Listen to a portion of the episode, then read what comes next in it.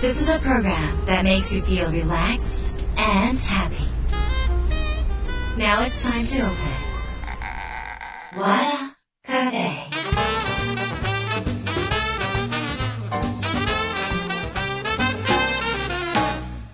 和田カフェのオーナー和田博美ですやる気満々の人もちょっと明日が憂鬱な人も明日笑っていけるよう今夜もワクワクお届けします、えー今週もねゲストをお迎えしております大人気の、えー作家本田健さんです、えー、健さんはね番組3度目の登場になります。もう本当に今あの何やっても健さんってやっぱりこう今まで積み上げてきたものが大きいんですよね。書籍 YouTube いろんなメディアを使って人が幸せになるためのお話を、えのしてくださってます。で、えっと、今回はねうまくいく考え方新しい時代で幸せになる5つの法則の話を中心にお伺いしようと思うんですが、まあ、私も聞きたいことがいろいろありますので、えーちょっとどんな展開になるか分かりません。ただ本田健さんの話は何を聞いてもどこを切り取ってもどの角度から聞いても何らかの形で、えー心に強烈なメッセージとして届くのではないでしょうか。楽しみにしてください。和田博美の和田カフェどうぞ最後まで楽しんでってください。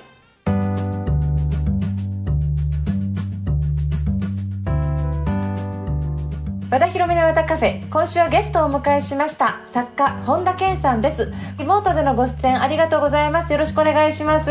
はい、よろしくお願いします。よろしくお願いします。えー、ケンさん、お忙しい。中、今日は朝からずっと、その八ヶ岳にいながら世界中回ってらっしゃるみたいなんですけど、今日はどんなお仕事されてたんですか？そうなんですよね、本当にあの朝6時からアメリカのあのこうメディアの人たちとああの会会ってたというか、あのズームなんですけどね、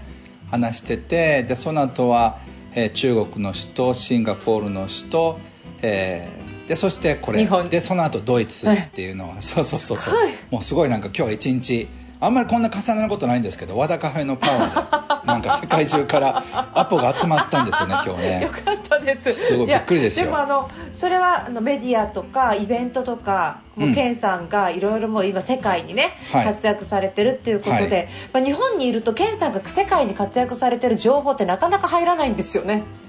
そうですよね。あの Google でね、ケンホンダって調べていただいたら、うん僕はテレビでアメリカのテレビに出たりとかラジオに出てたりとかっていっぱい出てきますけどあ、見てみます。でも全部英語なんでね。はい。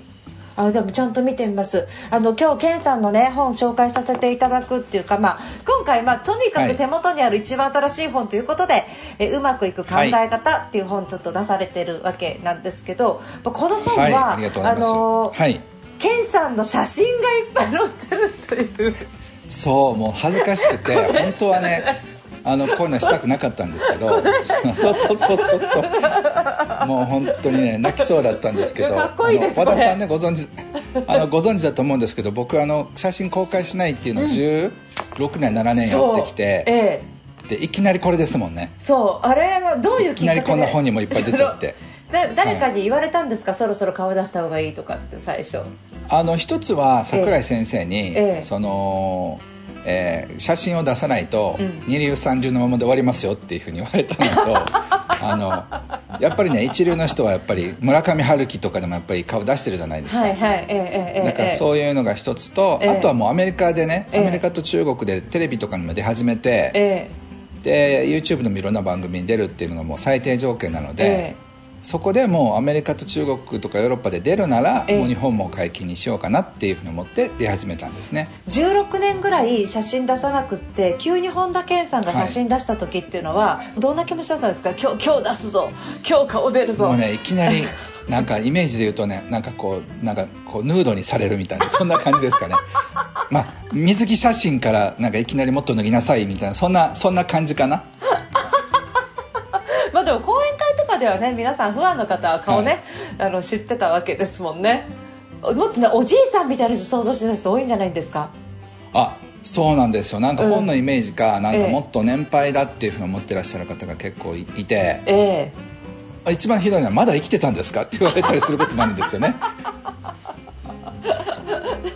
そっか。もう古典ですよね。ユユダヤ人大富豪の教えとか。もうもうめそね。のみんながもう20年も学ん前ですからね。そう。みんなが学んで世界の人が学んでっていう風になると確かに実在してたんだって思うかもしれないですね。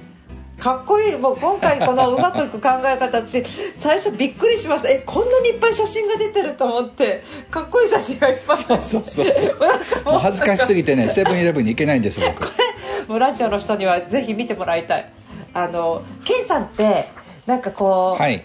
ちょっと話変わるんですけど、まあ、こうやって声聞、はい。ラジオでこう本読んでる人が、まあ、クラブハウスとかそのラジオとかで声聞いた時に、こんな声だったんだとか、こういう喋り方するんだっていうその反応があると思うんですね。このはいはいはいはい。本と声のイメージって、で案外うん健さんってちょっと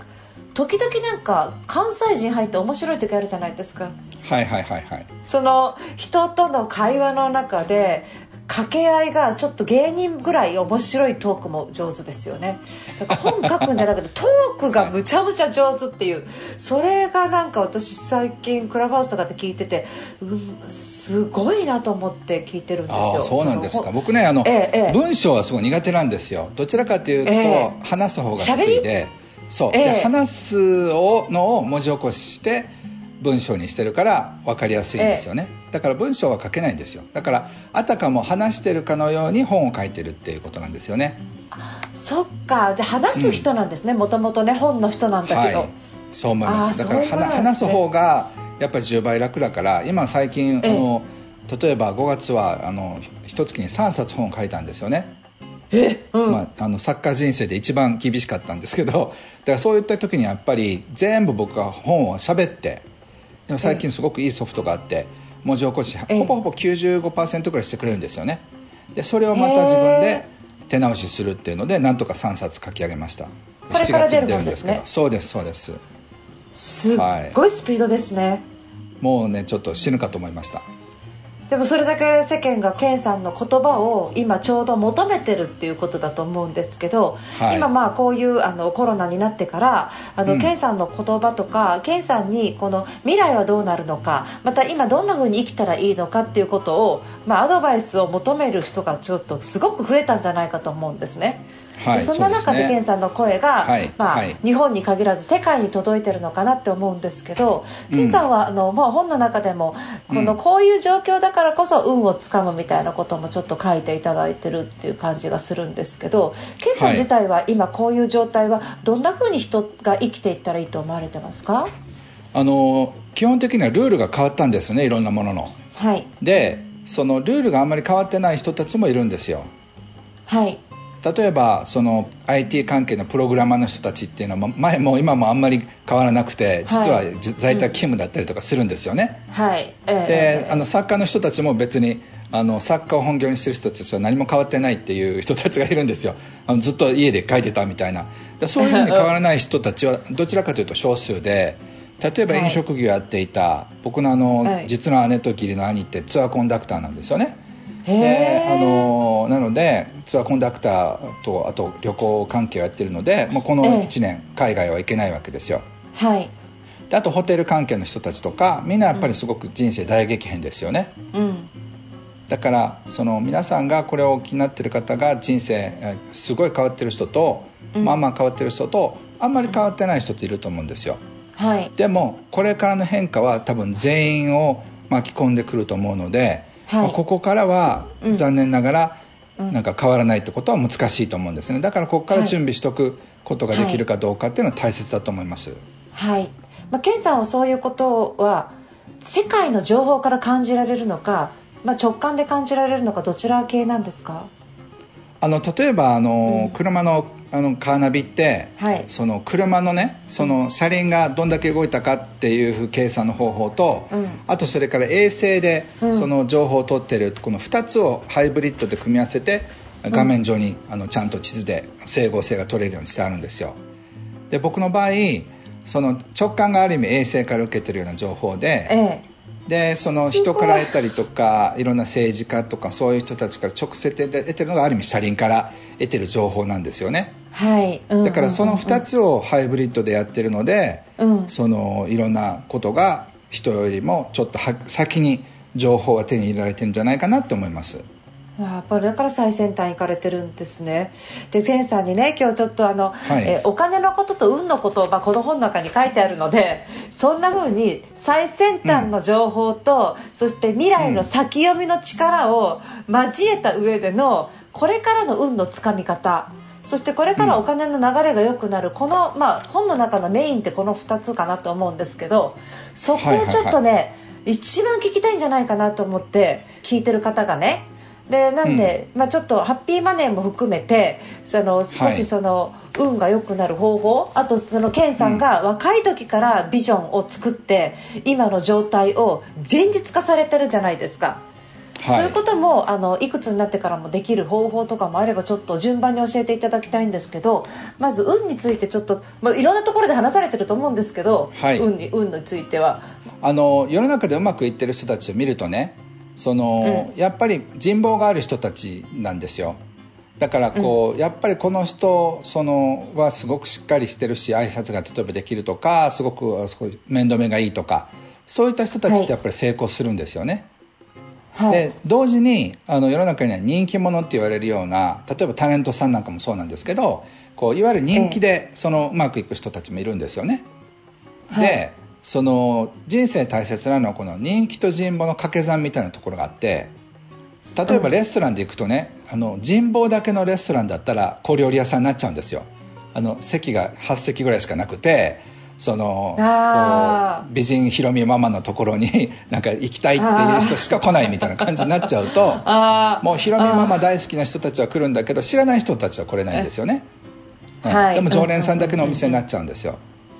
はい、で人気のレストランっていうのはものすごく行列ができて一時的にはすごいんだけどその人気が続くかどうかっていうのはやっぱりちょっとそのいろんな工夫があるんですよね。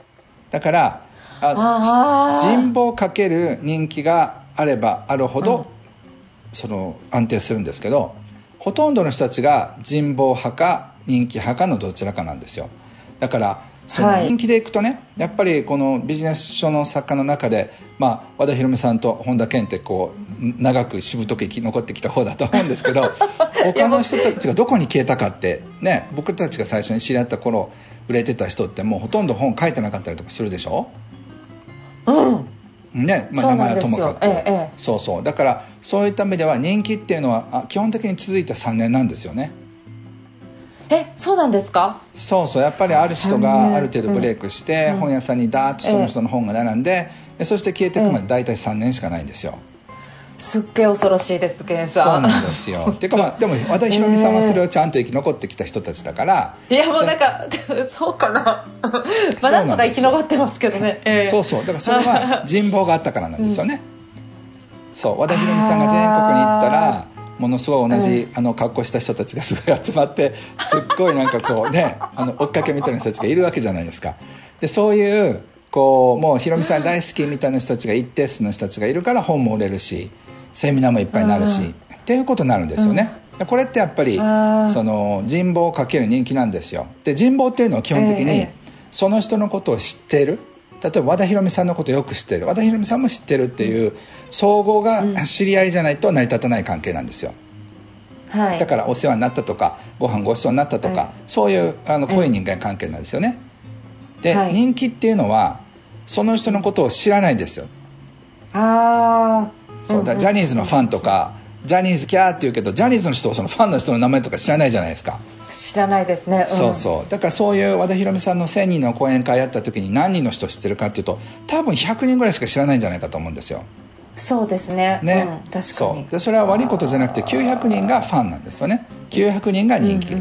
で人望で集まったのは100人ってことですよ。これが人望が増えてくると和田博美さんのもう絶対何があっても行くっていう人たちが300人とか400人になりで人気も増えていくとその掛け算になるっていう、まあ、そういう計算なんですよね。ああ実際ケンさんのファンの方もそんな風になってるんですか？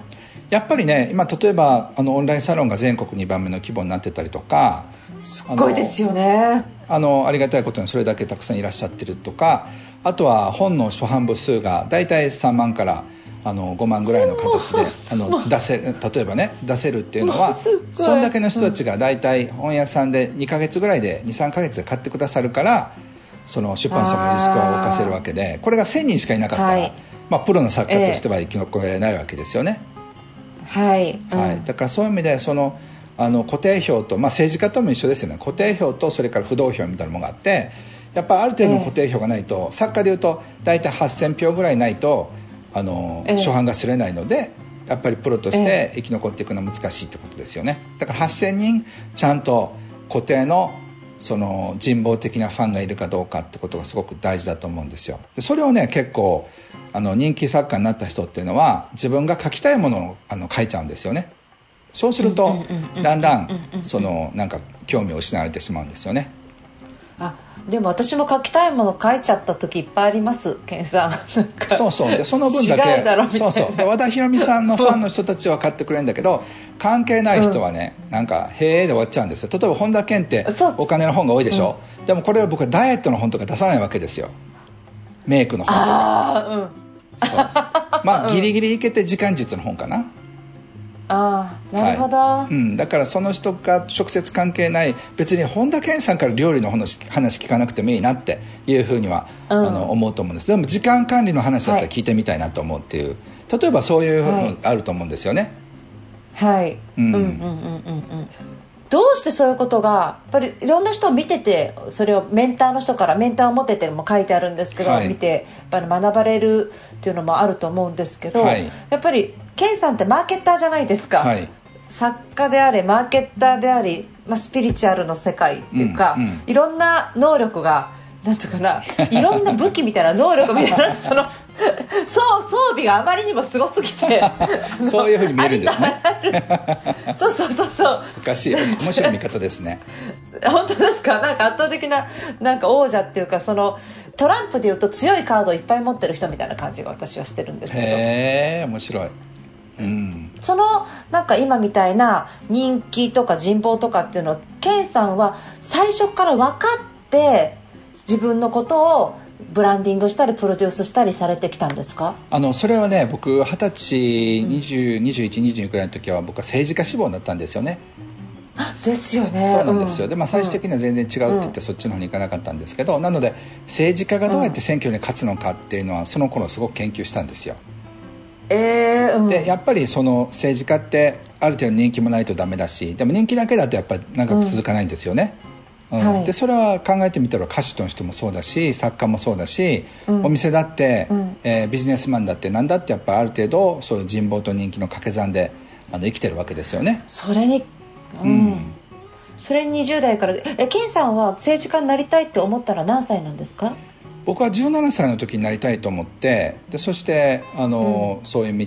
に進もうと思ったんですけど、まあ、19歳の時にそれはその政治が世界を動かしてるんじゃないってことに気がついてでそして、あやっぱりお金だと思ってお金の方に興味がいったんですよね。政治家になりたいって思ったのは世界を動かしたいからですか？世界を動かしたいというよりはなんか自分がこううん。人生でやることっていうかそういう役割があるんじゃないかなと思っていてその貢献の仕方が政治なんじゃないかなっていうふうに思ったんですよ。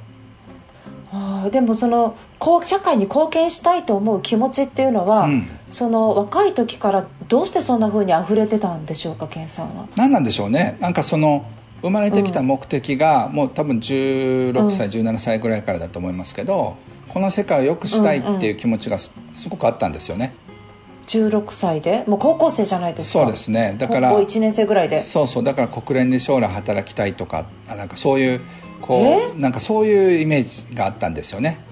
ケンさんそれってなんか普通に周り友達いたんですか？そうそう。だから僕がねすごくラッキーだったのはそのカトリックの学校だったんですよね。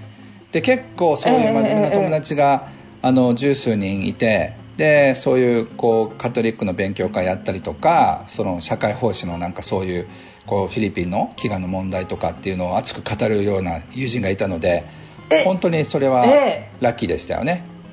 あそっか、じゃあなんかもしそういう人がクラスに私いたら浮いちゃうんじゃないかと思ったんですよ、うんうんうん。だって一人で大人なんだもん。確かに。でも なんかそんなそんななんかみんなわーとかって女の子のお尻追いかけてるような時に そんな高尚な話をしてた健さんってやっぱり本田健さんって要は本を出した時がスタートじゃなくってもうスタート切ったのがもっともっと早いですよね。あそれは絶対そうですよね。もう17歳の時から、うん。あの、うん、変わってたしで19歳の時にアメリカ1年行ったわけでしょ？あの偉大時代福の支援の一連の出会いは、うん、あのほぼほぼ起きたことですからだから19歳から20歳の時じゃないですか、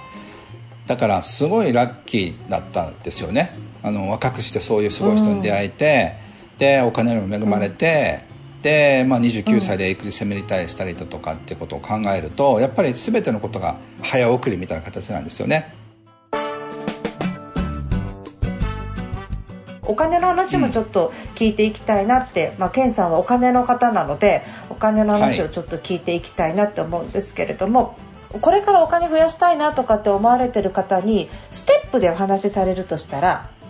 うん、1これやりなさい2これやりなさい3これやりなさいみたいな、もしステップでお話しされるとしたら、まあ、いろんな検査お金のこと話されてるんですけどなんか、うん、トップ3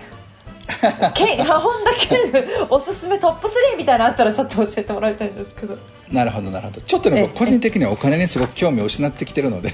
なんかちょっと記憶を読み覚さなく ちゃいけないところ結構あるんですけど。それ後で聞いていい興味なくなってる話。いいですよ。やった、はい、ちょっとそれ聞きたい。だからまずねなんでお金が欲しいのかっていうのは最初に僕は聞きたいんですよね。一番はい。そうそうそう。だから、その皆さんが思っているお金ってかからないかもしれないんですよはい、うん、少なくとも自分のお金はそんな使わなくてもいいかもしれない、ええ。うん、例えばお店をやろうとしますよね。そうすると、はい、じゃあ5000万ぐらいかかりますと、はい、でじゃあ1月1万円ずつ積み立てたらあの年間ようやく12万でしょ？そうしたら何十年もかかるわけじゃないですか、うん、はい。だから自分の夢を叶えようと思ってたらそんなん間に合わないんですよね。で僕の知り合いで知り合いというかセミナーに来てる人でねこういくらまで受け取ったことありますかっていうそういうあの質問をした時に最大受け取った人が5000万だったんですよ。で、はい、5000万見ず知らずの人にもらったっていうんですよね。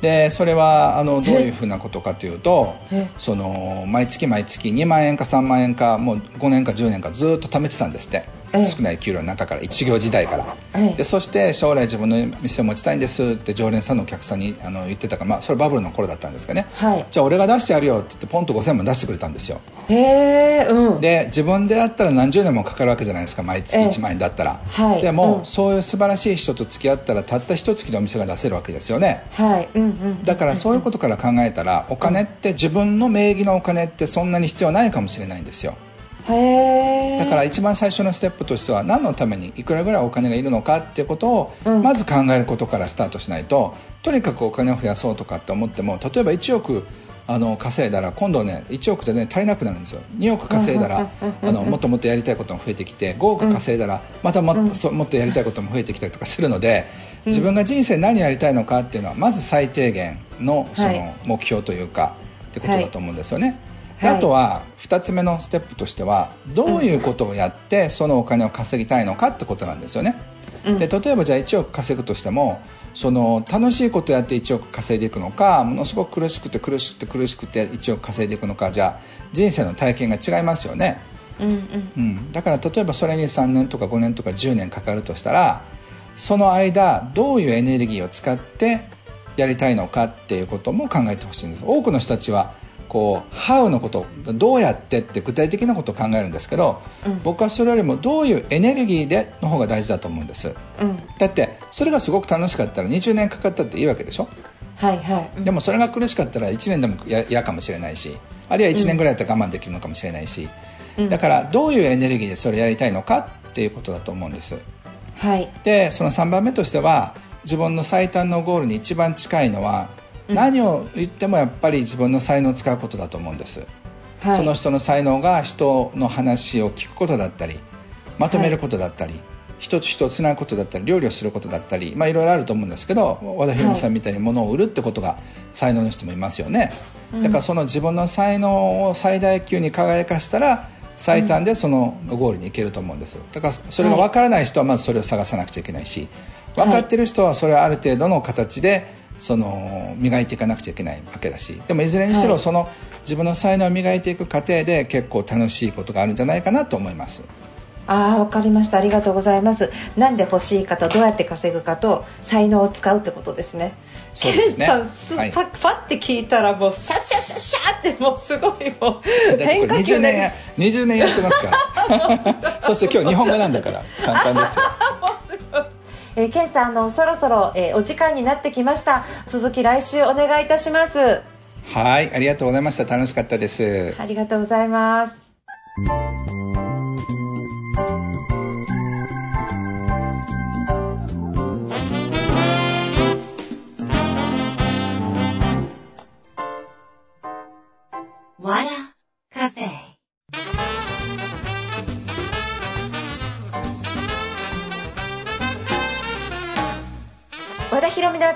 かがでしたか？来週もね作家の本田健さんに、えー、来ていただきます、えー、健さんの話まだまだあの聞きたい方たくさんいらっしゃると思うんですが今日はねそのいや本田健さんってどうやってできたのみたいなね。もう毎回毎回この私はいろいろ思ってるわけなんですが健さんの中でのそのこれからの未来の見方要は、えー、世界の情報を取ってくるそしてインスピレーションとの掛け算での未来の見方っていうのはこれはもう本田健さんならではっていうかこれ健さんしかできないことをされてる唯一無二の存在なんだなって今日はもう本当にあのつくづく思いました。皆さんもセミナーを受けてるようなねあの内容になったと思います。まあなんという貴重なことか。皆さんもぜひあの来週もね楽しみにしていただければと思ってます。よろしくお願いします。あとですね私のイベントなんですけれども7月18日、えー、ワクワク要点ツアーで広島の、えー、ライブイベントをさせていただきます。感染予防はしっかりさせていただいてます、まあ、広島も本当にもうこれ盛り上がるんじゃないのかなっていうふうに思います、え、参加費は、えー、一部2部合わせて、え、9000円、え、になります。であの要点思考の深いそれから人生どんな風に良くしていくかっていう具体的なノウハウ方法とそれから、えー、広島に関しては今ちょうど私がも本書いてまして、えーと、不安作りの本を書いてるんですがそのノウハウについてもしっかりお話しさせていただきます、まあ、初の情報になるのかなと思いますので、まあ、ぜひ広島来ていただきたい。で広島ですね。厳島神社が、まあ、あの宮島にもし寄れたらあの宮島にちょっと行ってですねあの女の神様がいらっしゃるところにちょっとお参りしてですねロープウェイで上の本宮まで行ってみたいなそういうコースがありますけれどもそのコースとかでちょっと人生豊かに、ね、なっていただきたいなと思っててでなぜ、まあ、あのこんな時代にリアルセミナーだって思われるかもしれませんがでもリアルやってる方はまあ中にいらっしゃると思うんですけど人生1回じゃないですか。で人生1回の中で、まあ、あのケンさんが、まあ、お金使った方がいいっておっしゃってましたけど人生1回の中で日本の中でも行ったことのない場所って皆さん結構あるんじゃないかなって思うんですよ。私ね何か、まあ、あのツアーがきっかけになってねそこに来たらいいなって思ってるんですよ。だって熊野本宮大社行ったことがない、えー、広島の、えー、宮島厳島神社は見たことがありません。とかね。あの奈良の大仏は見てないよ。とか。大分の宇佐神宮は見てないよ。とかっていっぱいあるの。神社も私は神社が好きだから神社進めますけどそういうのでちょっとこういろいろその、えーと、自分が新しい土地に足をつけるそして歩くそこで体感するそこで何か食べるそういう経験があのすごい今欠けてるんじゃないかと思うんですね。こんな時代にっていうかもしれませんが1人で来ればいいんです。感動しなきゃと思う気持ちがありますのでどうぞ広島どうでしょうかということですね。あのイベントは和田博美で検索していただくと和田博美のヒロワっていう会社のホームページが出てきますのでそこにバナーがありますからそこから撮っていただければと思います。まあ和田博美和田カフェ今夜はこの辺りで閉店です。皆さんにとって来週も素敵な1週間になりますようにお相手は和田博美でした。